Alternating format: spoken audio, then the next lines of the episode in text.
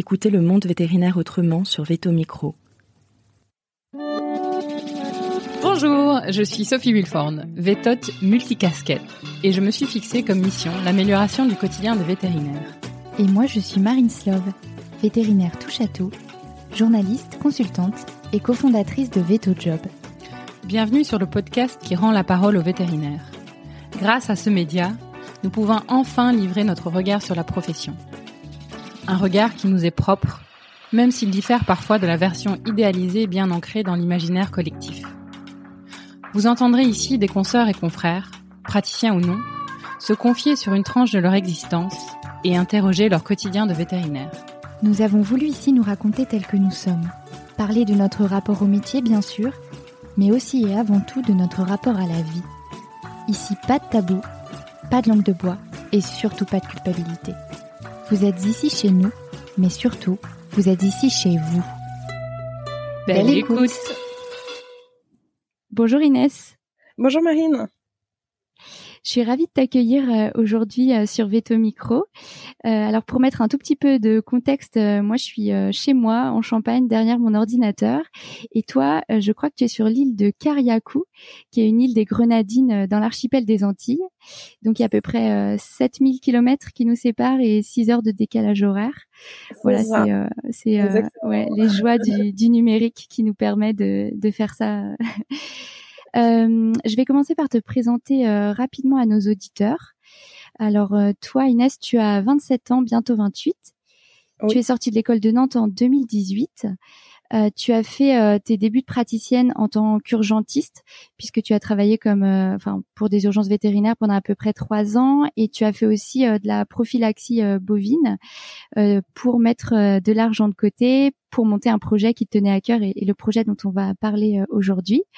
Et donc parallèlement à ça, en novembre 2018, donc finalement très peu de temps après ta sortie de NV, ce qui me laisse penser que finalement ce projet mûrissait déjà à l'école, tu crées Sale of Solidarity, une association loi 1901 qui a pour objectif de venir en aide aux associations sur des problématiques liées à la médecine vétérinaire. Donc tu nous expliqueras tout ça, mais j'ai cru comprendre que c'était euh, tout ce qui concerne stérilisation d'animaux errants, euh, vaccination, euh, prévention des zoonoses. Et euh, cette euh, association a une particularité, et c'est là où ça devient intéressant, c'est que vous décidez euh, de vous déplacer en fait en bateau à voile sur l'Atlantique, ce qui est assez original. Et vous partez bel et bien, puisqu'en fait deux ans après le après le moment où tu as monté l'association, en octobre 2021, vous levez l'ancre sur un bateau qui s'appelle le Pachamama alors vous, c'est qui? Bah c'est toi, Inès. Euh, c'est Antoine, ton conjoint, qui est ingénieur dans l'aéronautique. Et je crois qu'il y a Nawak, qui est votre chienne, c'est ça? Oui, c'est ça, notre petite mascotte qu'on a embarquée dans l'aventure euh, plus ou moins contre son gré. euh, c'est un croisé euh, berger, c'est pas une race particulière. Elle fait une trentaine de kilos, donc un chien plutôt de gabarit quand même conséquent pour un voilier du, de la taille de celui qu'on a. Mais euh, été une grande aventure, mais aujourd'hui on est super content d'être parti avec elle. On n'aurait pas pu faire autrement. Et bon, ça nous a permis de, de vivre plein d'anecdotes euh, qui resteront gravées. D'accord, bah tu vas nous en parler. Euh, en tout cas, moi j'ai entendu euh, parler de toi euh, par Marie Dunant de Vetside, qui je crois t'a déjà interviewé et qui a un peu piqué ma curiosité en me disant que tu étais un électron libre et que cette aventure était extraordinaire. Et je me suis dit, bah oui, c'est une histoire un peu dingue et il faut absolument qu'Inès la raconte à mon micro. Donc voilà, je vais essayer d'être organisée dans mon interview parce qu'en fait j'ai tellement de questions qui se bousculent que ça va peut-être être compliqué. Mais bon, on va faire avec. Euh, on y va Inès, tu nous embarques sur ton bateau veto? Ouais, super, c'est parti. Bon, je vais commencer par le commencement. Je me suis posé une question euh, que je pose pas trop aux autres invités, mais là, ce, rapport à la mer m'a interpellée. Donc, je voulais savoir d'où tu étais originaire et si tu étais originaire d'une côte. Pas du tout. Euh, moi, je suis originaire de Toulouse. Euh, donc, je suis née là-bas. J'ai fait la première partie de mes études et mes classes prépa là-bas. Et je suis montée faire donc mon école vétérinaire à Nantes. Donc, j'ai jamais habité à côté de la mer. J'ai jamais fait de sport nautique en particulier. Par contre, j'ai toujours adoré l'océan, me baigner. Je fais beaucoup de natation depuis toujours. Et pour moi, l'eau, ça a toujours été l'élément dans lequel j'étais le plus à l'aise. Euh, mais par contre, euh, faire de la voile ou faire des sports nautiques, c'est quelque chose qui me paraissait inaccessible euh, quand j'étais étudiante parce que pour moi c'était quelque chose que j'avais jamais fait et qui serait trop compliqué. Donc je me suis jamais, je me suis jamais, jamais même autorisée à y penser. Et c'est vraiment ma rencontre avec Antoine qui fait qu'on en est arrivé à, à traverser des océans, quoi. D'accord. Alors avant d'en arriver là, tu es quand même devenu veto. Euh, cette envie d'être vétérinaire, elle te, elle te vient d'où? Alors, euh, moi, c'est un peu compliqué. J'ai pas vraiment le profil euh, de grande partie des vétérinaires qui veulent faire ça depuis euh, pas toute leur vie, mais une grande partie de leur vie. Moi, j'ai eu mon bac à 16 ans et en fait, euh, j'étais complètement dans le no man's land en termes d'études secondaires. Je savais pas du tout quoi faire. Je je voulais pas faire d'études. Je faisais beaucoup de sport. J'étais quelqu'un qui aimait beaucoup l'extérieur, la nature, etc. Et j'avais un grand frère qui faisait quand même déjà des grandes études supérieures en, en maths P. Et euh, des amis en fait euh, dans mon centre équestre qui m'ont dit mais fais vétérinaire, euh, tu seras dehors toute la journée, ça t'ira bien, etc. Et c'est vrai qu'on se rend pas compte, mais à 16 ans c'est quand même super difficile de choisir ce qu'on a envie de faire. Donc euh, un peu voilà pour écouter les gens, je me suis dit bon bah oui je vais essayer quoi, je vais essayer, euh, pourquoi pas. Mais à l'époque, je me rendais pas du tout compte euh, ni de ce que c'était le métier, ni euh, même de ce qu'étaient les études simplement. Et bon, je me suis lancée dans la prépa, ça a été compliqué. Et puis après, c'est vraiment mon esprit de compétition qui a pris le dessus. Euh, j'avais commencé quelque chose, il fallait le finir. Donc c'est un peu comme ça que je me suis retrouvée vétérinaire. Aujourd'hui, j'en suis très très contente et je, je, je le referai c'était à refaire. Mais c'est vrai que euh, je me suis quand même beaucoup posé la question euh, dans mes études de un peu ce que je faisais là. Et ça a aussi, je pense, conditionné un petit peu mes choix euh, post, ouais, post, post études, parce que bah du coup, comme je savais déjà pas très bien ce que je faisais dans ces études, je savais pas non plus très bien ce que je voulais faire derrière, quoi. Mais tu n'arrivais pas à te euh, projeter dans un dans un, un type de vétérinaire, pas enfin, je veux dire, tu, tu oh. savais pas si tu voulais faire de la canine, t'arrivais pas à te projeter là-dedans? Moi, je viens d'un milieu euh, équestre, j'ai fait beaucoup de compétitions et donc euh, au début, j'ai fait vétérinaire pour faire de la médecine de la médecine équine et plus les études avançaient, plus j'étais obsédée par la chirurgie équine. J'ai toujours adoré la chirurgie, j'adore ça toujours aujourd'hui. Et euh, donc je me suis lancée à fond là-dedans, euh, dans mes stages, dans mon investissement, etc. J'ai quasiment fait que ça en fait. Pendant toutes mes études, euh, j'avais des œillères et je me suis dit de toute façon, tu deviendras chirurgien équin, c'est comme ça. Et, et en fait, je suis partie à l'étranger, en Australie, aux États-Unis, au Canada, faire des stages pour décrocher un internat, pour avoir une résidence et tout le processus. Ah oui, d'accord. Tu partais sur un long cursus c'est un long cursus. Euh, je pense qu'à la base, j'ai quand même un caractère, on va dire, euh, très euh, très carriériste et j'ai envie d'aller au bout des choses. Donc, comme je m'étais fixé cet objectif-là, je voulais le faire et c'était quelque chose qui me passionnait vraiment. Et puis, en fait, c'était, j'ai commencé à voyager et à découvrir, de sortir un petit peu du milieu vétérinaire, à découvrir d'autres choses, d'autres personnes. Et je me suis dit que j'avais pas envie de passer cinq ans à à décrocher une résidence et un, et un examen pour aller soigner des chevaux de course euh, pour des propriétaires euh, plus ou moins agréables. Donc j'ai voilà, j'ai switché, mais ça a été très dur parce que du coup ma, ma dernière année d'études, en fait, j'étais complètement perdue. Euh, j'ai même failli arrêter et pas décrocher mon diplôme du tout parce que j'avais plus du ah tout envie de faire ça. Quoi.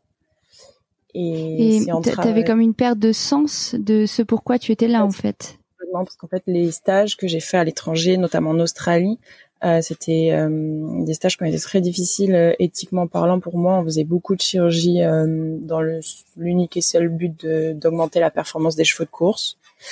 Et là, je sais pas, j'ai eu un déclic vraiment éthique et personnel, je pense, où je me suis dit que, enfin, je voulais pas du tout participer à ça, quoi. Et c'était pas du tout la personne que j'étais et les valeurs que j'avais. Et c'est pas pour ça que j'avais fait sept ans d'études, quoi. Et comme j'avais construit euh, tout mon profil en gros de carrière sur euh, cette envie-là de faire de la chirurgie équine, bah, le jour où on s'aperçoit qu'en fait on est, c'est pas qu'on n'est pas fait pour ça, mais c'est plus que le système n'est pas vraiment fait pour nous, même si en soi la chirurgie équine, j'adorais ça et j'adore encore ça. Et ben en fait c'est difficile quoi, parce que du coup on se retrouve sans rien. Moi j'avais fait euh, un stage en, en, en rural, j'ai jamais fait aucun stage en, en médecine canine. j'y connaissais rien. J'avais fait une 5 à Ekin. Enfin, j'étais j'étais loin. Je me sentais vraiment euh, loin derrière pour euh, pour changer de voie à ce moment-là. Et bon, désolé, je m'étale un peu. Je, je sais pas trop l'interview. Bah non, mais c'est le but de ce podcast. D'accord. non, en fait, moi, je me suis toujours plaint pendant pendant mes études que les études étaient trop généralistes. Et comme moi, je voulais faire qu'un truc, je me disais, mais j'en ai rien à faire d'apprendre, euh, je sais pas, les maladies des porcs ou j'en sais rien. Même les, les vaches, etc., ça m'intéressait pas. Et en fait, aujourd'hui, je, je, je remercie l'école vétérinaire d'avoir été justement une école généraliste où quand on sort des études, et eh ben même si euh, on veut faire euh, de l'ophtalmo, et eh ben dix ans plus tard, on peut aller faire des césariennes de vaches si on a envie, ou euh, ou travailler dans un labo ou euh, enfin voilà plein d'autres milieux que je connais pas. Et au final cette ce, ce, caractère qui était pour moi une grosse faiblesse de nos études en fait c'est vraiment un, un, avantage dont on se rend pas compte à ce moment-là mais qui a vraiment une valeur mais on se rend pas compte de la polyvalence de nos études exactement et en fait euh, ce qui m'a ce qui m'a un peu sauvé ça a été deux choses la première, c'est que j'ai rencontré une vétérinaire euh, via des amis qui avaient euh, une quarantaine d'années, qui avait fait énormément de choses dans sa vie. Elle avait suivi son conjoint, donc elle avait été expatriée toute sa vie. Elle avait travaillé à l'ONU, elle avait été prof de biologie. Elle avait fait un peu tout et n'importe quoi. Et elle m'avait dit que que le diplôme vétérinaire, même français à l'étranger était vraiment un atout euh, sans fond pour euh, trouver des milieux, des, du travail dans n'importe quel milieu. Donc elle m'avait vraiment fortement conseillé de, de, finir, même si je voulais pas exercer en tant que clinicienne derrière. Et la deuxième chose, c'est qu'en rentrant d'Australie, je me suis arrêtée en Thaïlande pour aller euh, passer mon, mon, mon diplôme d'instructeur de, plongée parce que du coup je savais pas trop quoi faire de ma vie. Et en fait je me suis retrouvée dans un dans un shelter dans une clinique dans un rescue center euh, à la frontière birmane où ils avaient besoin d'un vétérinaire pour soigner des des chiens et faire des grosses campagnes de stérilisation. Et en fait je, devais rester 15 jours et je suis restée euh, trois mois là-bas. Et là ça a été le déclic. Je me suis dit mais en fait euh, je peux quand même apporter quelque chose qui correspond à, à mes valeurs. Et Parce que tu as trouvé du sens dans ce que tu faisais finalement. Ouais, exactement, exactement. Et c'est tellement à 10 milieux du monde équin, de la valeur financière des choses et de même de la valeur humaine qu'en fait je me suis dit mais oui il y a, y a d'autres choses et entre les deux il doit aussi y avoir probablement des choses qui me correspondent voilà et donc là, on est en quelle année? en 2018, en fait, euh, j'avais négocié avec euh, mon école, tant bien que mal, euh, d'aller faire des stages à l'étranger pendant ma cinquième année pour décrocher un internat. À la base, c'était ça. Donc le deal, c'était que nous, à Nantes, on avait deux fois cinq semaines de clinique en équine à l'école.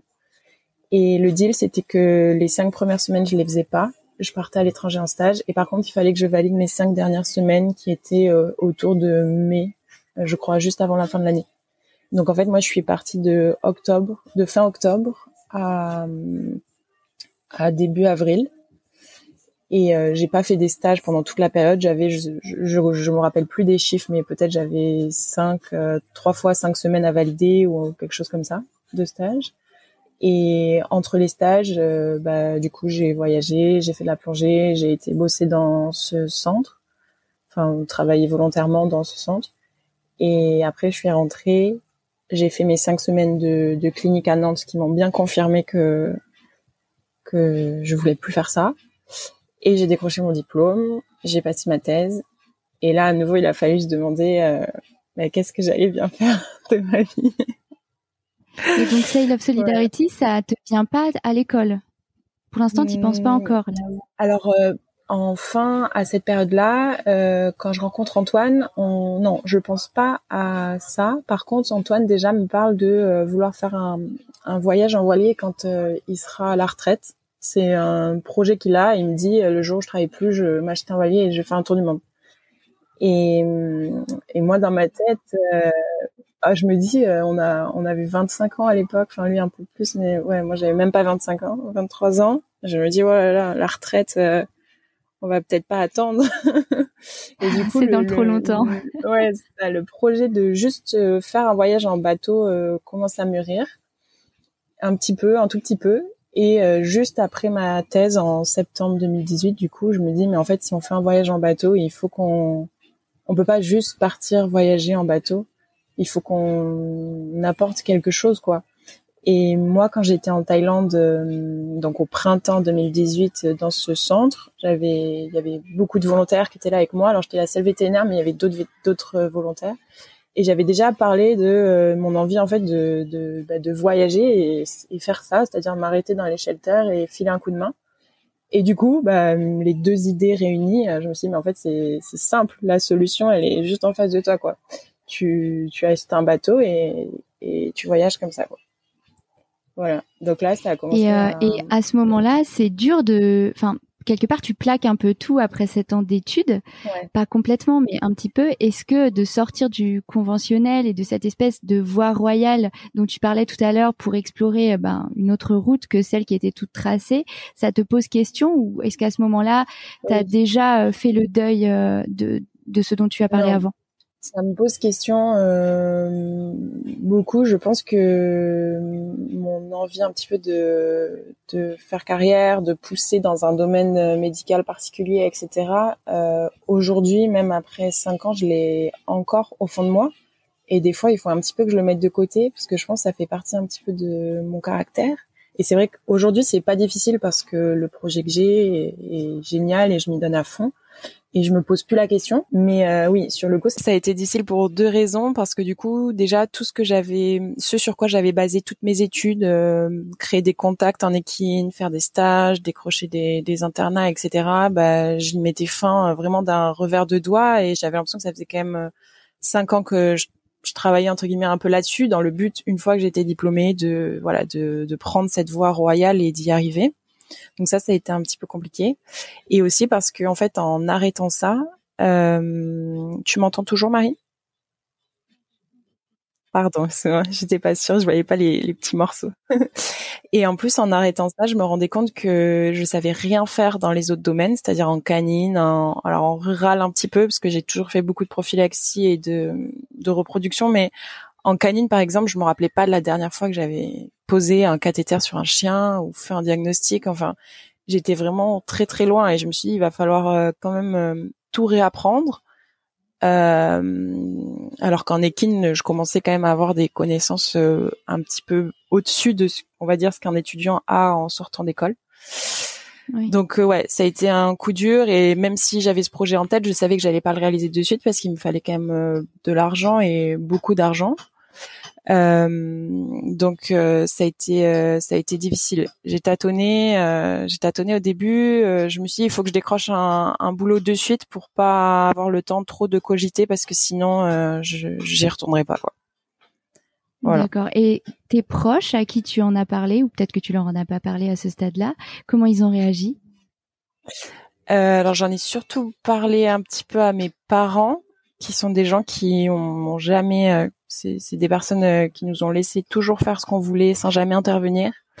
Et là, pour la première fois, je me rappelle, j'étais en Malaisie et j'ai appelé mon père en lui disant, bah j'arrête, euh, vétérinaire, j'arrête, euh, c'est pas pour moi, ça sert à rien. De toute façon, je, je ferai jamais ce métier. Et là, ça m'avait marqué parce que pour la première fois de ma vie, mon père m'a dit, non, non, tu rentres, tu finis dans tes études, il te reste quatre mois à tenir tu passes ta thèse et puis après, si tu veux plus entendre parler de vétérinaire, et eh ben tu feras autre chose. Et mon père, c'est quelqu'un qui a fait plein, plein, plein, plein de trucs dans sa vie, mais euh, bah là, il a vraiment eu un conseil euh, hyper pertinent. Et sur le coup, je me suis dit, euh, non, il dit n'importe quoi. mais j'ai quand même suivi son conseil. Ça sert les parents parfois. voilà. Et, et alors, mes amis, c'était compliqué parce que tout le monde était plus ou moins calé dans ce qu'ils faisaient. Euh, j'ai des amis qui avaient qui reprenaient la, structure de leur père euh, ou qui avaient déjà des, projets, etc. Donc euh, oui, elles m'ont comprise, elles m'ont comprise, et d'autant plus qu'aujourd'hui il y en a qui ont pour le coup arrêté vétérinaire vraiment pour de vrai. Mais c'est vrai que c'était difficile d'en parler quand même parce que ouais, c'était difficile d'en parler. C'est difficile d'en parler. Donc j'en parlais pas trop je me disais, je verrais bien ce que je vais faire. et du coup, c'est quoi, euh, quand on se lance dans un projet pareil, c'est quoi les étapes? C'est quoi la première étape? Et ensuite, euh, je suppose que c'est pas à pas qu'on construit les choses. Oui. Alors nous, moi, au début, ce que j'ai fait, euh, ça a été une erreur, mais ce que j'ai fait, c'est que j'ai pris au début direct contact avec des associations. donc nous, on travaille pour l'instant que avec des associations qui existent déjà sur place c'est déjà des endroits où il y a déjà des gens, euh, surtout des occidentaux et des anglais, qui ont fondé euh, une petite clinique ou un petit rescue center, mais ils n'ont pas de vétérinaire, euh, donc ils essayent de faire venir des vétérinaires de temps en temps pour des soins, etc. Et donc au début, je me suis dit bon bah ok, j'ai ce projet, je vais contacter les assos pour voir pour voir où est-ce qu'on peut aller. Et en fait, c'était trop tôt parce que déjà on n'était pas prêt à partir, on n'avait pas l'argent, on n'avait pas le bateau, après, il y a eu le Covid. Donc, en fait, j'ai eu pris contact très tôt, mais il s'est avéré que c'était une erreur parce que du coup, les associations, elles m'ont vite attendu. Elles étaient super contentes euh, qu'on vienne, etc. Et euh, mais Donc en fait, ils t'ont pris au euh, sérieux, au moins. Ils m'ont pris au sérieux. Ouais, ouais. Mais en fait, euh, on se rend pas compte, mais il y a un besoin qui est énorme, vraiment partout, partout, partout, partout. sur chaque île des Caraïbes et je pense sur chaque île de la planète, il y a une surpopulation de chiens et chats euh, errants, de maladies, etc. Et donc en fait, euh, il n'y a pas tant de ça de vétérinaires qui voyagent volontairement. Il y en a un petit peu et c'est tant mieux, mais c'est pas assez pour euh, construire quelque chose de pérenne. Et donc en fait, ouais, tous les endroits où j'ai écrit, oui, ils m'ont pris sérieusement, etc. Après, euh, à l'époque, on n'avait pas encore, voilà, on n'avait pas encore de délai. Au, tout début, on savait pas combien de temps il nous faudrait pour euh, pour avoir l'argent nécessaire. On savait même pas combien il nous fallait. Et pour cette partie financière, vous avez fait comment? Euh, c'est juste euh, de l'apport personnel. Hein. Pour l'instant, on, on, on, a créé un, un compte pour l'association. On a un petit peu de dons. Ça commence à arriver, donc on est super content. Au début, c'était surtout euh, la famille, les amis. Et puis là, on a eu un article dans, dans un magazine de voile. On a un article qui arrive dans le point vétérinaire. Donc en fait, on commence un petit peu quand même à, à se faire connaître, avoir des dons soit d'argent, soit des dons de matériel. Mais euh, euh, là, pour l'instant, 99% de ce qu'on fait, c'est juste euh, notre argent qu'on a mis de côté quand on a travaillé. D'accord. Donc vous avez acheté le bateau en fonds propres, en fait. On a acheté le bateau en fonds propres et on a acheté le matos en fonds propres, ouais. Et on vit sur nos fonds propres. D'accord. Voilà.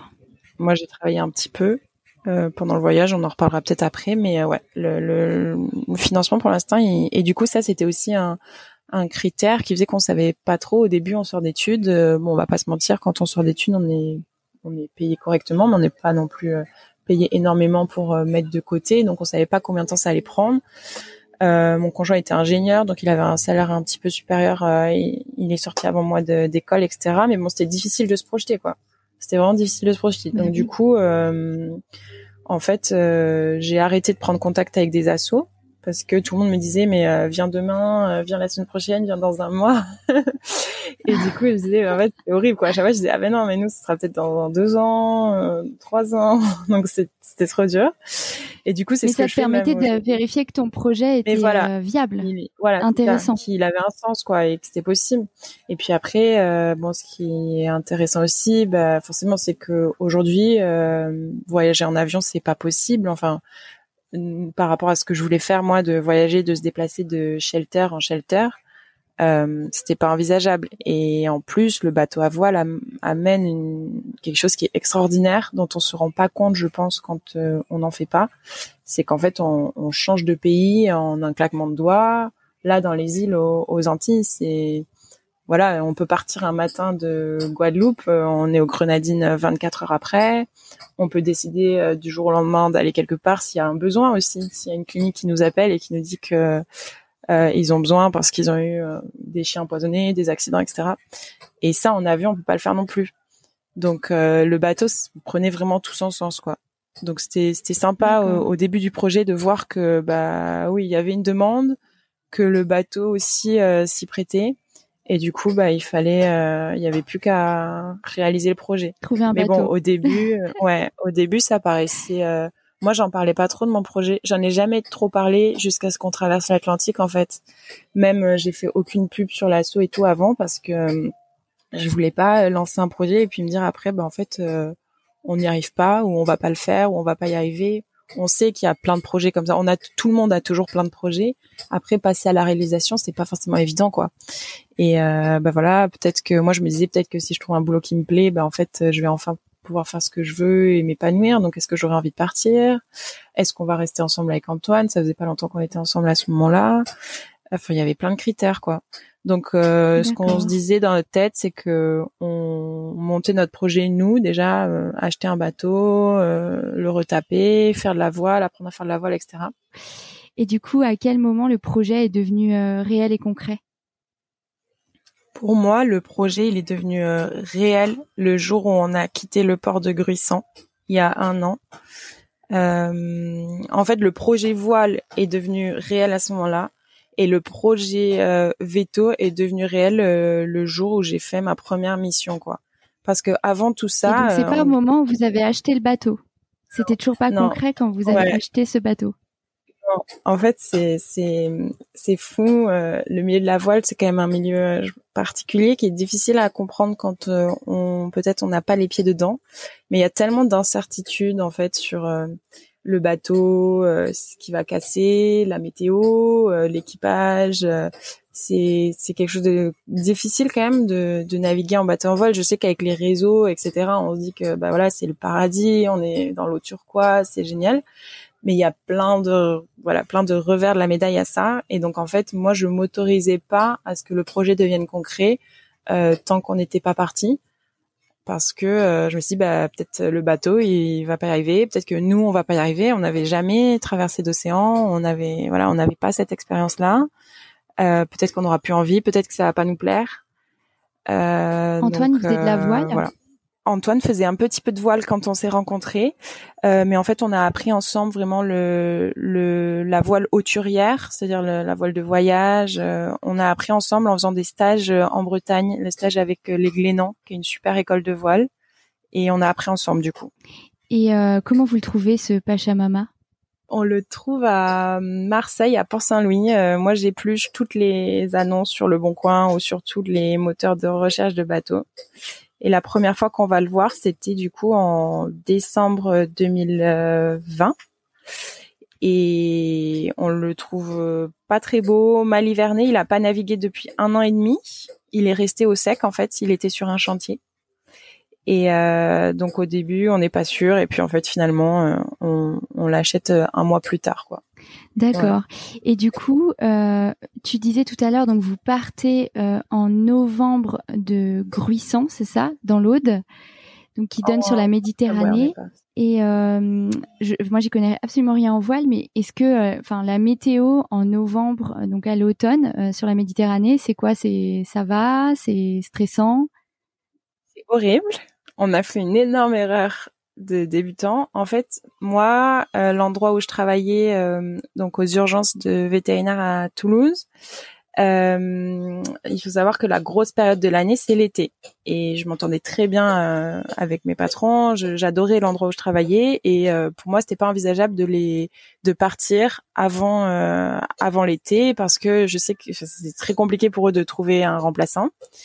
Donc je me suis dit je vais faire euh, je vais faire la période d'été euh, pour les dépanner et comme ça ils auront le temps en automne de former quelqu'un. Donc moi dans ma tête je pouvais pas partir avant fin septembre euh, de mon travail.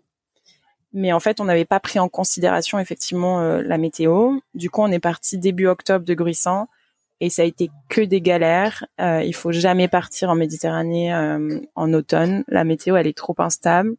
Donc là, on a, on a, on s'est dépêché de descendre la Méditerranée jusqu'à Gibraltar, mais ça a été euh, un mois de galère. On a cassé des trucs.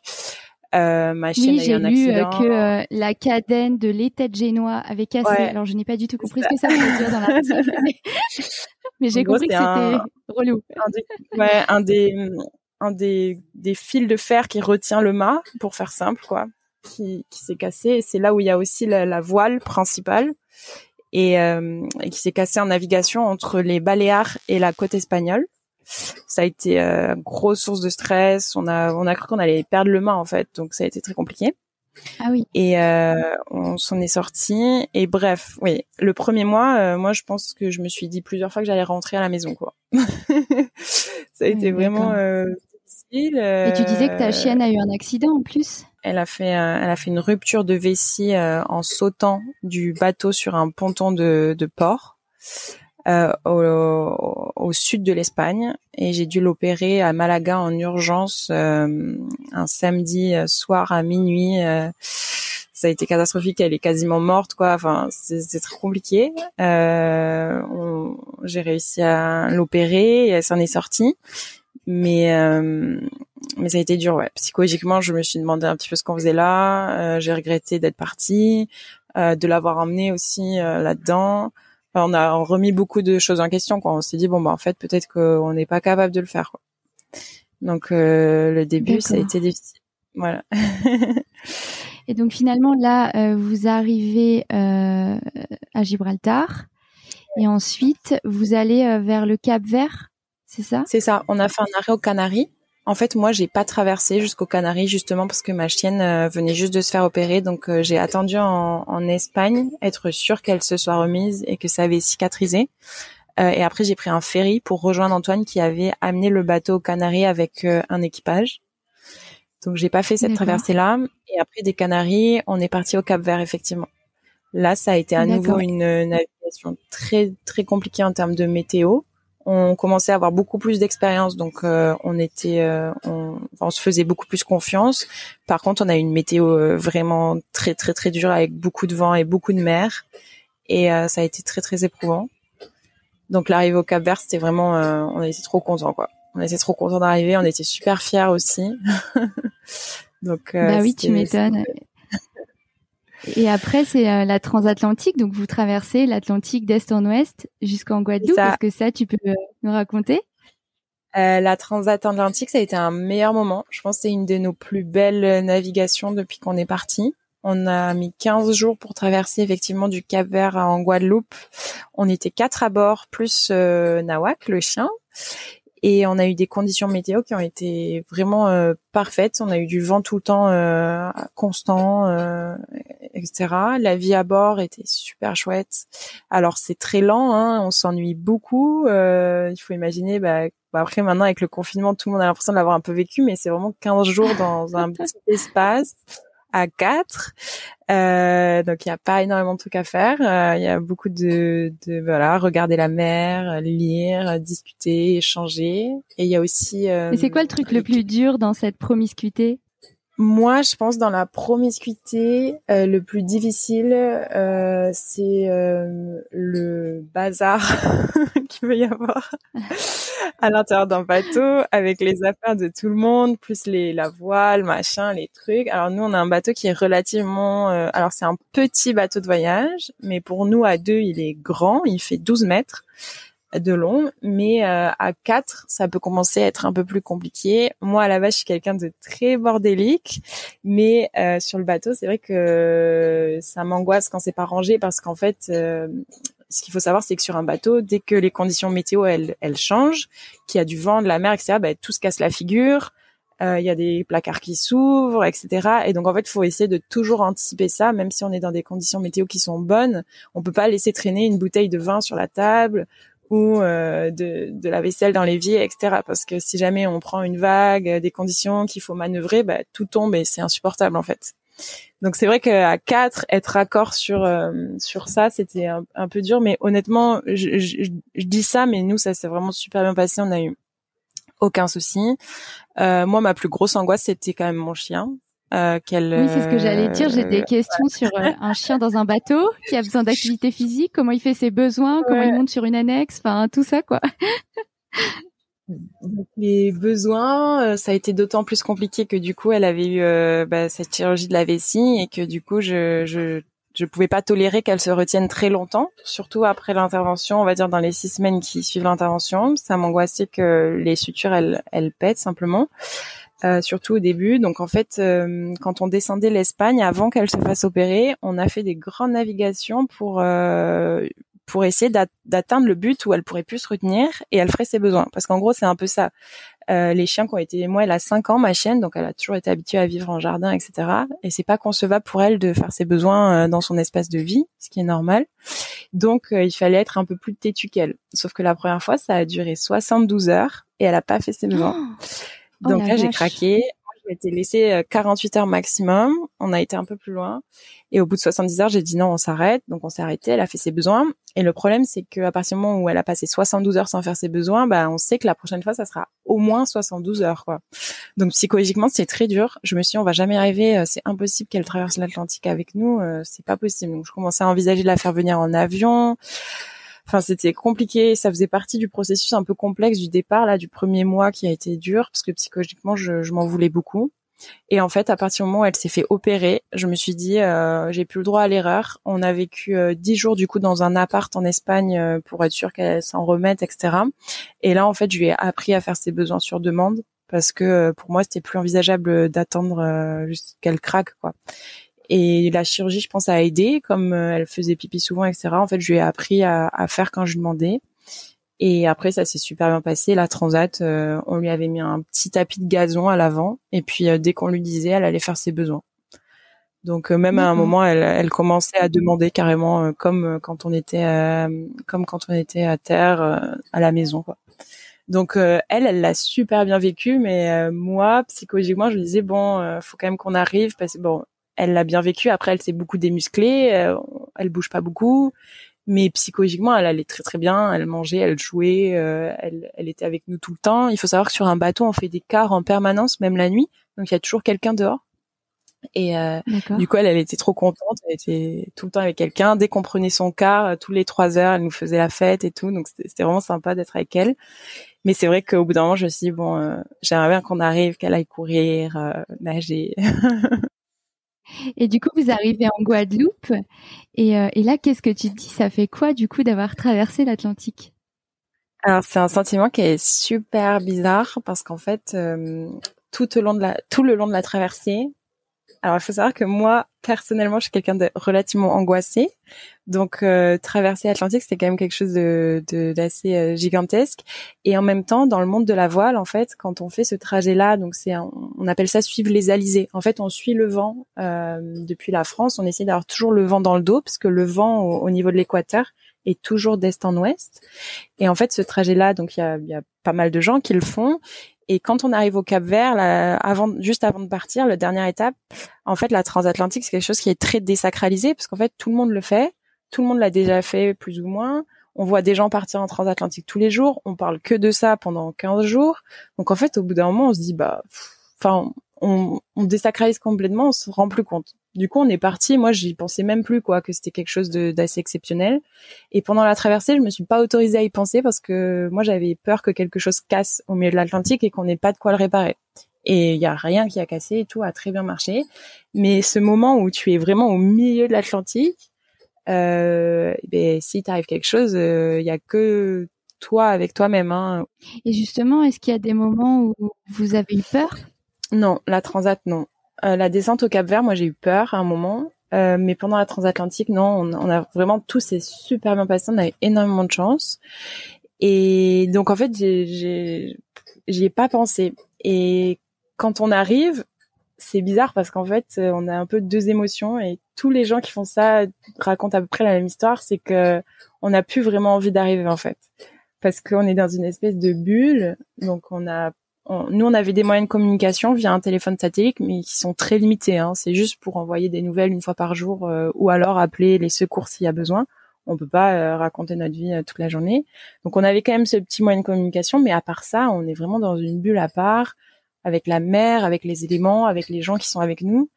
Et, et en fait, à deux trois jours de l'arrivée, bah, on prend conscience que ça va s'arrêter et qu'on va retourner dans un mode de vie un peu plus un peu plus classique, voir des gens, etc. Et en fait, on n'en a pas vraiment envie. Et du coup, quand on arrive, on est super fier, super heureux, et en même temps déjà un peu nostalgique, quoi, de ce qu'on a fait. Et ça, c'est un sentiment qui est super intéressant et assez particulier, quoi, parce que on est quand même fatigué, hein, parce qu'on se lève toutes les trois heures. Euh, donc quand on arrive, on se met au port et là on est super content. Nous on est arrivé de nuit vers 3 heures du matin, donc c'était tout calme. En plus il y avait un couvre-feu hein, à ce moment-là en Guadeloupe. Donc on était vraiment tout seul. Donc on l'a quand même un peu fêté, l'arrivée, etc. Et puis euh, après on va se coucher et là on se dit, euh, bah c'est fini en fait. On l'a fait, ça fait cinq ans qu'on prépare ça et on l'a fait. Du coup, euh, qu'est-ce qu'on va faire maintenant Et en fait, à partir de quand vous, enfin, tu commences à recontacter ces associations pour rentrer dans le concret du projet vétérinaire? Donc, on est arrivé en Guadeloupe le 15 janvier de cette année et euh, on avait euh, prévu euh, quelques membres de la famille qui venaient, on va dire, entre le 15 janvier et 15 février. Donc à ce moment-là, je m'en occupe pas trop. Je profite un petit peu de bah, de ce qu'on vient de faire et voilà de la chance qu'on a, etc. On profite un petit peu des vacances entre guillemets. Et après, à partir du ouais, c'est ça, à partir du début février, je recontacte une première association en Dominique donc qui est le pays entre la Guadeloupe et euh, la Martinique, que pas grand monde connaît. On la confond souvent avec la République dominicaine, mais c'est un autre pays.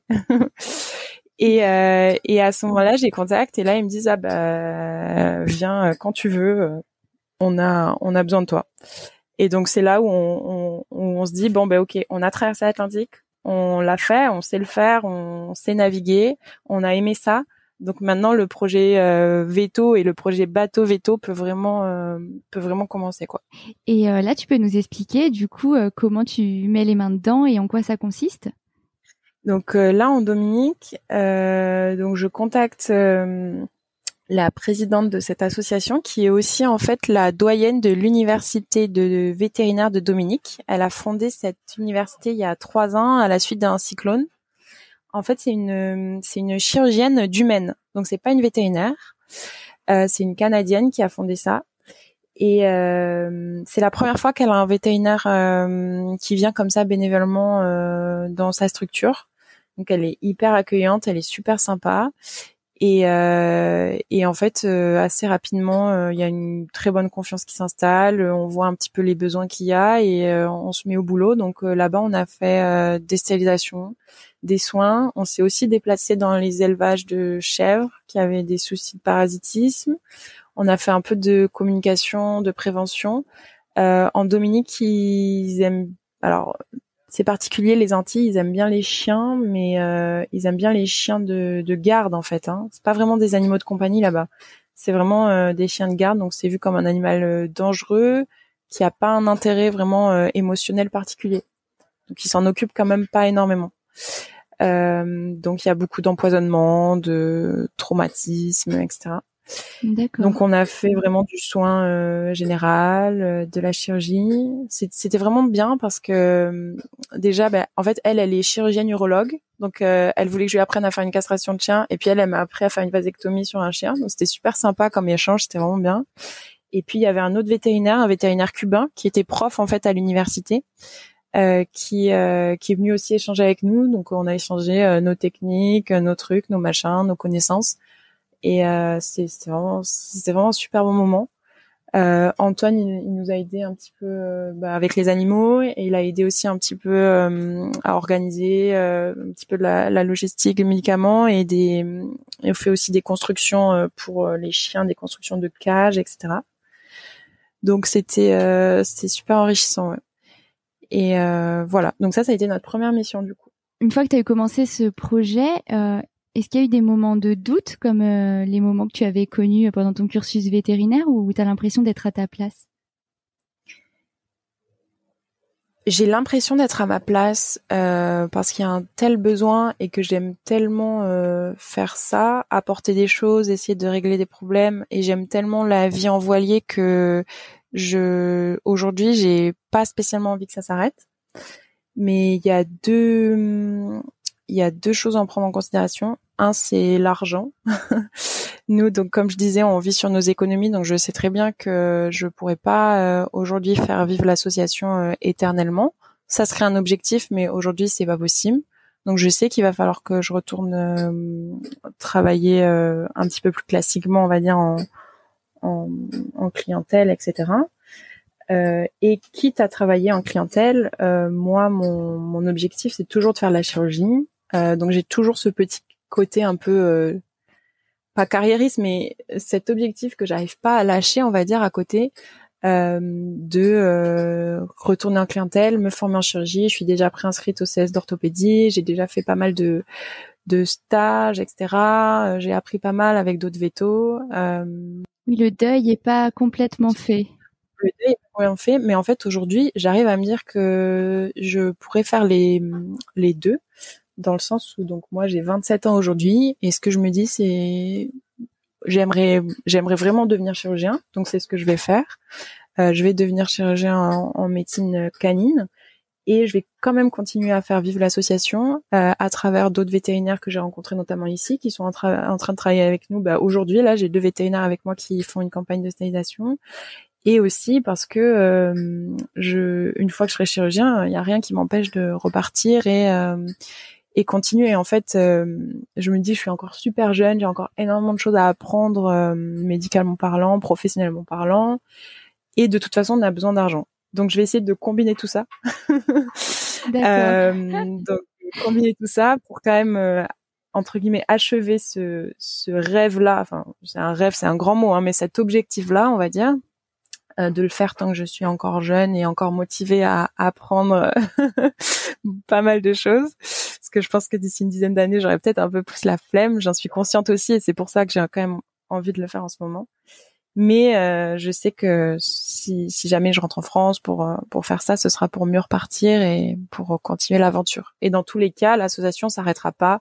Euh, L'objectif de l'association, c'est certes que nous on se déplace, mais avant tout, c'est de nous on se déplace pour pour mener des petites actions, mais surtout pour prendre des contacts en fait, garder contact et essayer derrière d'organiser des choses un peu plus pérennes. Par exemple là à Union Island, donc une des îles des Grenadines, euh, on a été faire une campagne de et là j'ai réussi à mettre en lien des vétérinaires de Martinique avec cette structure là donc ils vont y aller euh, tous les mois, ils vont essayer d'y aller pour faire des campagnes de stérilisation. J'aimerais aussi mettre en relation avec des étudiants vétérinaires parce que aujourd'hui dans les écoles, il y a pas mal d'associations d'étudiants vétérinaires qui vont faire des grosses campagnes de stérilisation euh, dans des endroits où il y a besoin. Et donc j'aimerais bien les mettre en, en lien aussi. Le but c'est vraiment qu'il y ait quelque chose de pérenne parce que j'ai conscience que venir faire 15 jours de stérilisation, même si on opère 100 ou 150 chiens, bah en fait euh, s'il y a personne après pendant six mois ou un an ça ça sert à rien quoi.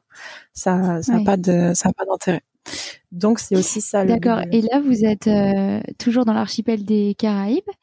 Euh, mais du coup depuis cette première expérience avec l'association dont tu nous as parlé il y a eu quoi d'autre? Depuis on a été en Martinique on a été sur trois îles des Grenadines on a été à, sur deux îles de Grenade. Là, Cariagou, c'est une île du pays de la Grenade. Euh, et là, on retourne euh, au, sur une île des Grenadines euh, cette semaine, enfin demain en fait. Et, et après, on fait un petit break, on fait un petit break d'un mois pour pour raison perso. Et après, l'objectif, ça serait de continuer en Amérique centrale. Voilà. D'accord, d'accord.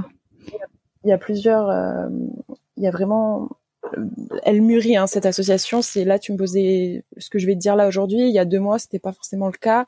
Euh, comme je disais, le but c'est de mettre en place des actions pérennes.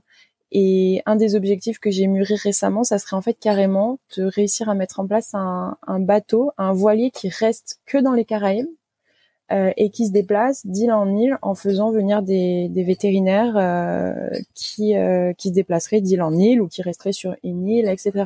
Essayer de mettre en place un skipper sur le sur le bateau à plein temps toute l'année et faire venir des vétérinaires qui feraient par exemple une semaine de, de campagne de soins stérilisation et une semaine où ils profiteraient des grenadines, de la voile, du kitesurf ou de la plongée, peu importe ce qu'ils veulent parce qu'en fait, je me rends compte que là, nous, on est dans les Caraïbes et l'objectif, c'est de continuer un petit peu le voyage pour cet hiver. Mais euh, en fait, euh, quand on va partir, il y aura encore vraiment besoin énormément. Et, et mettre en place ce bateau-là, ça serait euh, un des un des objectifs aussi. Donc, je suis en train de travailler là-dessus en ce moment. Voilà. D'accord. Et pour ce qui est du matériel que vous utilisez, comment vous gérez ça? Alors, euh, le matériel en tant que tel, quand on va dans les structures, euh, ils sont déjà un petit peu équipés. Souvent, c'est des associations anglaises ou américaines où ils ont mis en place quand même, euh, il y a du matos de chir, euh, y a. Mais je suppose que quand on fait 150 d'un coup, ça fait beaucoup d'un coup. en fait, moi, j'achète du matériel que je garde sur mon bateau donc des gants, du fil. Euh, j'ai acheté ça. Euh, alors j'ai eu un don de mes anciens euh, collègues, de mes anciens patrons, et j'en ai, acheté sinon en Martinique dans une clinique. et je garde ça à bord. ce que j'essaye de faire pour l'instant, comme on n'a pas énormément de matos, c'est quand je vois que j'arrive dans une structure qui est quand même bien rodée, où ils ont un petit peu de sous, parce qu'en fait, souvent ces structures-là, finalement, financièrement, elles s'en sortent, mais c'est juste qu'ils n'arrivent pas à faire venir de vétérinaires. Donc des fois, tu arrives dans des structures où euh, ils ont une gazeuse, ils ont du fil, ils ont des gants, ils ont plein de trucs. Ils ont euh, de la kétamine, ils ont une morphine, mais en fait, euh, ils ont pas le savoir, quoi. Ils ont, ils ont, ont pas le vétérinaire. Donc si j'arrive dans une structure comme ça, ben, je vais utiliser leur matériel. Et si j'arrive dans une structure où je vois qu'ils n'arrivent pas à s'approvisionner, c'est compliqué financièrement, etc., ben là j'utilise mon matos. Pour l'instant, c'est ça que j'ai mis en place, on va dire, pour essayer de équilibrer un petit peu. Et à terme, il faudrait qu'on arrive carrément tout le temps avec notre matériel, qu'on se pose pas de questions. Euh, après, c'est compliqué, on peut pas se déplacer avec euh, des molécules euh, anesthésiques. Légalement, c'est pas possible. Donc voilà. Après, il faudra voir comment on peut faire. Quoi. Mais du coup, c'est ce que j'allais te dire. Euh, du coup, tu, tu, le, tu expliques bien que vous avez besoin de, de soutien. Donc, on va essayer de faire marcher un peu euh, Radio Veto Confraternité avec ce podcast. Euh, si j'ai bien compris, tu as besoin de rassembler des fonds pour euh, acheter, acheminer euh, des médicaments, du matériel, continuer le projet et entretenir le Pachamama. Donc, à la fois, il y a une cagnotte en ligne, si j'ai bien compris. Vous cherchez aussi des sponsors. Est-ce que tu peux nous expliquer un peu plus avant? Oui, alors on a une, on a un compte Hello Asso, hein, donc ouais, une, une cagnotte en ligne sans frais euh, sur laquelle euh, les gens peuvent faire des dons euh, libres. les gens peuvent aussi adhérer à l'association euh, et payer leurs cotisations. Ça leur permet d'avoir euh, bah, déjà les nouvelles, etc.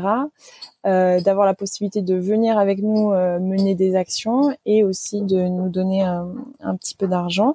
Alors juste, je reviens sur ce que tu as dit. Il faut distinguer deux trucs. Nous aujourd'hui, on a fait le choix d'acheter notre bateau à notre compte personnel. Donc tous les frais du bateau, on ne rentre pas en compte dans la cagnotte de l'association. C'est-à-dire qu'on ne paye rien euh, de notre vie courante ou de l'entretien du bateau avec ça.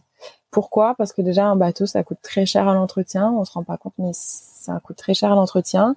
Et parce que euh, aujourd'hui moi je veux vraiment privilégier je veux pas mélanger euh, ma vie perso et ma volonté que j'ai eue de, de, de, faire ce choix de vie etc avec vraiment l'association le besoin de d'aider les animaux les gens etc donc aujourd'hui, si quelqu'un donne 20 euros, ce sera 20 euros qui sera utilisé soit pour acheter euh, des médicaments, soit pour faire des petits dons aux, aux, associations locales. Quand on part, en général, on essaye de faire un petit don aussi euh, à l'assaut pour qu'ils s'en sortent. Mais en aucun cas, ça sera utilisé pour euh, s'acheter une nouvelle voile ou aller manger au resto, etc. Ça, c'est important parce que je trouve que la dissociation dans les associations, des fois, c'est pas évident. Et, et voilà. Donc ça, c'est important. Donc, on peut nous aider effectivement en faisant ces dons. Euh, si on me donne 20 euros, moi, qu'est-ce que je vais faire? En fait, je vais euh, aller voir des vétérinaires en Martinique, en Guadeloupe, et je vais leur demander de me, de me commander, euh, par exemple, du PDS ou du Vicril 2.0, ce qui me permettra de faire mes chirurgies derrière. Je l'ai pas encore fait. Là, j'essaye de, de, voir en fait combien coûte une stérilisation. Quand je la fais moi avec mon expérience et mon envie de de d'économiser au maximum les fils, etc. Voir combien coûte euh, une castration de chien, une stérilisation de chienne, pour que les gens se rendent compte et euh, puissent dire, bah, par exemple, moi, je donne pour euh, stériliser 10 chiennes ou je donne pour stériliser 10 chats, peu importe. Ça, je l'ai pas encore fait, mais effectivement, il faut que je le fasse parce que je pense que pour les gens, ça sera plus concret ou en tout cas pour les gens qui sont pas du monde vétérinaire. Donc on peut faire des dons comme ça et sinon euh, les vétérinaires peuvent aussi nous aider en nous envoyant euh, ou en gardant euh, leur périmé ou même leur matériel. Nous en ce moment on cherche un échographe portatif par exemple qui nous serait vraiment d'une énorme utilité parce qu'il n'y a jamais d'imagerie dans les endroits où on va et des fois ça pourrait vraiment aider. Donc je sais qu'il y a des vétérinaires qui se séparent de leur vieille vieille vieille échographe portatif pour en racheter un nouveau. donc nous tout ça c'est des choses qui nous intéressent énormément pour le garder sur. On a la chance d'avoir le bateau et se déplacer avec, donc euh, on peut le garder à bord euh, sans souci et, l'utiliser au besoin. Euh, après, ce qui est compliqué, c'est sûr, c'est l'approvisionnement, parce que même des vétérinaires qui vont nous dire, bah, j'ai deux boîtes de fil au fin fond de la Corrèze, est-ce que vous les voulez Alors que nous, on est dans les Antilles, et ben ça coûte cher de s'approvisionner, etc. Mais ça, c'est quand même des choses qu'on peut mettre en place après. Donc euh, nous, on, rentre en France de temps en temps, on a des amis qui viennent, donc on va essayer de mettre en place une chaîne logistique comme ça pour euh, pour récupérer du matos. Donc en gros, c'est les deux gros axes. On peut nous faire des dons financiers qui vont servir uniquement sur l'aspect médical, ou alors on peut nous faire des dons de, matériel euh, de chirurgie ou autre directement.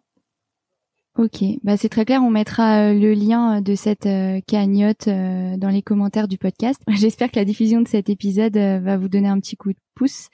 Ouais, ça, devrait être entendu par quelques centaines de confrères, donc on, on, verra.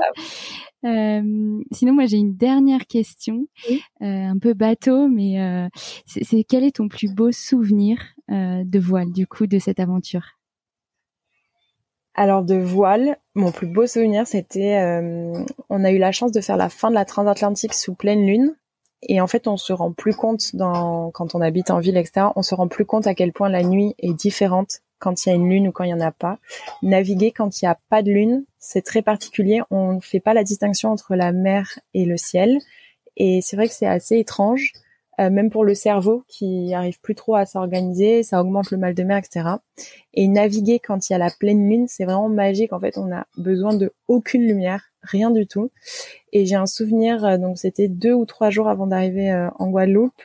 on savait qu'on arrivait. Je j'allais prendre mon car, donc Antoine me réveille et nous dans la cabine avant de notre bateau, on a un on a un hublot qu'on peut ouvrir et on voit directement notre voile d'avant avec le mât.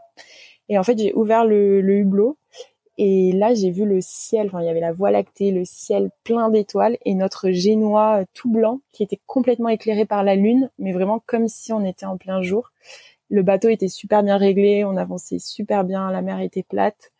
Et euh, là, je me suis dit, euh, enfin rien que d'en parler là, ça me met un peu les larmes aux yeux, mais vraiment, euh, je me suis dit, mais en fait, euh, j'ai pas envie d'arriver et j'espère que ça va durer toute ma vie, quoi c'était vraiment un moment qui a été super super intense et de manière générale les quarts de nuit tout seul dans le bateau quand tout le monde dort, euh, qu'on doit gérer le bateau, qu'on regarde le ciel, etc. C'est, je pense, c'est les plus beaux moments, quoi. Ah, c'est chouette. Et du coup, ton plus beau souvenir euh, associatif plutôt? Alors, mon plus beau souvenir associatif, je pense que c'est la rencontre euh, avec euh, donc cette chirurgienne en Dominique, cette chirurgienne humaine qui a une histoire de vie euh, vraiment très particulière et qui a décidé de plaquer son boulot de médecin pour se consacrer uniquement au bien-être animal parce qu'elle estime qu'il y a suffisamment de médecins sur Terre mais pas suffisamment de vétérinaires. Et, euh, et je pense que ouais, la rencontre euh, et les discussions qu'on a eues euh, avec elle et ce qu'elle m'a fait partager, je pense que c'était déjà la première mission, donc j'étais contente de me lancer. Et, et en plus, je me suis dit, mais en fait, oui, ça sert vraiment à quelque chose que tu fais.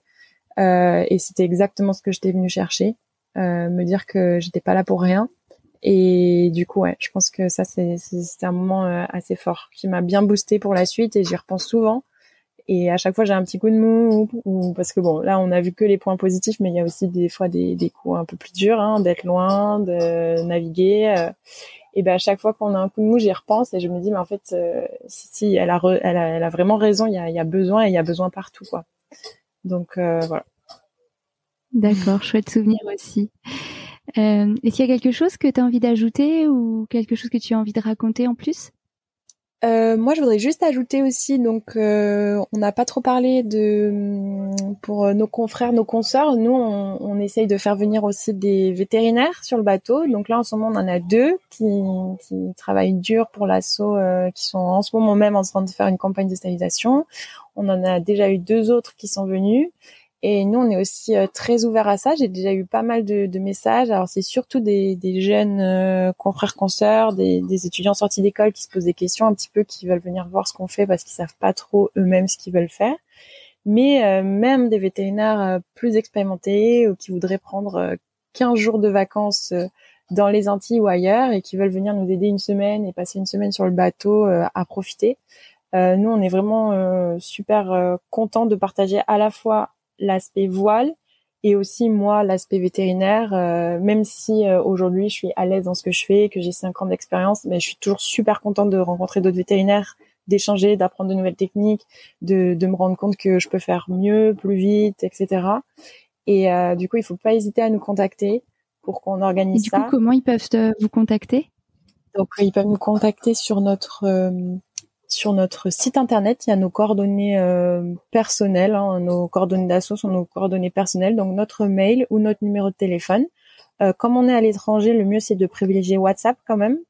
parce qu'on n'a pas toujours euh, le, réseau français. Mais sinon, par mail, c'est nickel. Alors, les jeunes vétos me contactent souvent sur Facebook ou Instagram, etc. Mais pour ceux qui n'ont pas les réseaux sociaux, il n'y a pas de souci. Ils peuvent nous envoyer un mail sans problème. On y répond assez rapidement en général. Et je rebondis là-dessus. Est-ce qu'il y a, c'est sur quels réseaux sociaux que les confrères et les consoeurs peuvent suivre vos aventures?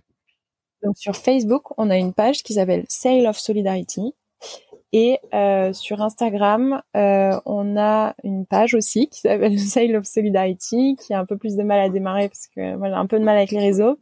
Euh, et sinon, on a aussi une, pour ça c'est plus pour l'aspect associatif, euh, soins vétérinaires. Et sinon pour euh, l'aspect aventure, euh, ouais, aventure, voile, etc. On a on a une page un peu plus perso qui s'appelle Sailing Pachamama.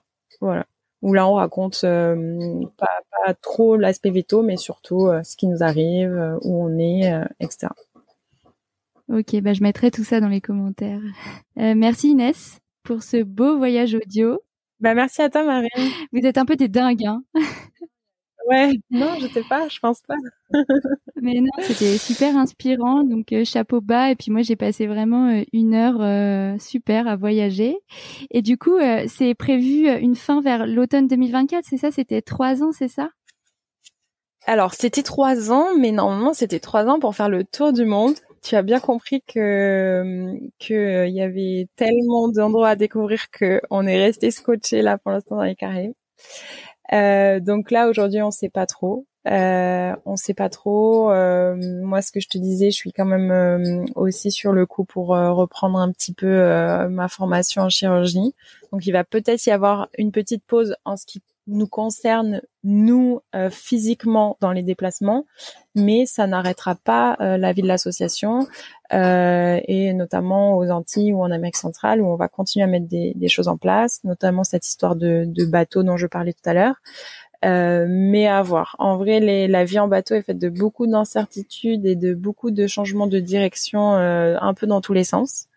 Donc, euh, je pense qu'il y aura jamais vraiment de fin, j'espère, à cette aventure, que ce soit nous qui soyons ou d'autres confrères, d'autres consoeurs, etc. On a une, notamment une consoeur qui est en train de reprendre un petit, enfin pas reprendre, mais continuer le projet. Elle vient d'acheter un bateau et elle voudrait, elle voudrait faire la même chose, donc c'est génial. Et euh, donc quoi qu'il arrive, il y aura pas de fin. Après, répondre à la question de nous, quand est-ce qu'on s'arrêtera pour euh, rentrer ou pas, euh, je sais pas. ça dépend des opportunités aussi euh, professionnelles que moi je trouve. Et voilà. Ce que je te propose, c'est que vous poursuiviez cette aventure et que si Veto Micro existe encore euh, dans un an, dans deux ans, ce que j'espère, bah, tu nous raconteras la fin. Super, très bien. Ça me va super. Ben, merci beaucoup en tout cas, c'était vraiment sympa.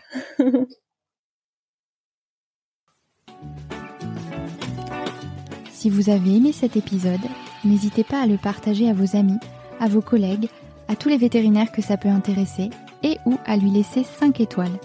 Ça aide vraiment ce podcast à se faire connaître et à se développer. Il me reste à vous souhaiter une très belle journée et surtout prenez soin de vous de votre famille, de vos collègues et de vos patients.